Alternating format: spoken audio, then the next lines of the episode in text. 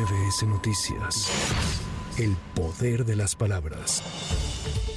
Diputados federales del PAN, PRI y PRD anunciaron que presentarán una acción de inconstitucionalidad e impulsarán amparos colectivos para frenar la distribución de los libros de texto de educación básica. En conferencia de prensa, los legisladores que integran la coalición legislativa Va por México destacaron que los libros de texto están plagados de errores, por lo que recurrirán a todos los recursos jurídicos para frenar el reparto de estos materiales. En tanto, hoy se sumaron los estados de Jalisco y Coahuila a Guanajuato y Chihuahua para no distribuir los libros de texto gratuitos del ciclo escolar 2023-2024 hasta que no haya una resolución judicial definitiva ante los amparos promovidos por la Unión Nacional de Padres de Familia.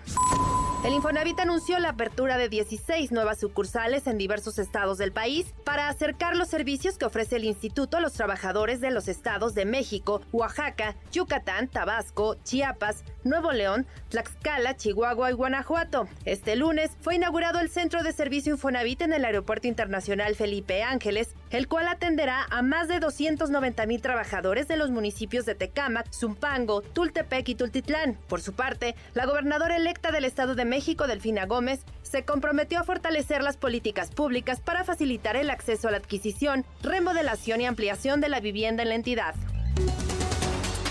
Transportistas mexiquenses se movilizaron desde esta mañana para formar grupos de autodefensas e iniciar operativos en contra de las extorsiones que sufren por parte del crimen organizado. Los recorridos se realizan por tiempo indefinido en municipios como Coacalco, Ecatepec, Zumpango, Huehuetoca, Tlalnepantla y Naucalpan. Incluso, los transportistas invitan a unirse a ellos a elementos del Ejército, Guardia Nacional, Secretaría de Seguridad y Fiscalía mexiquenses.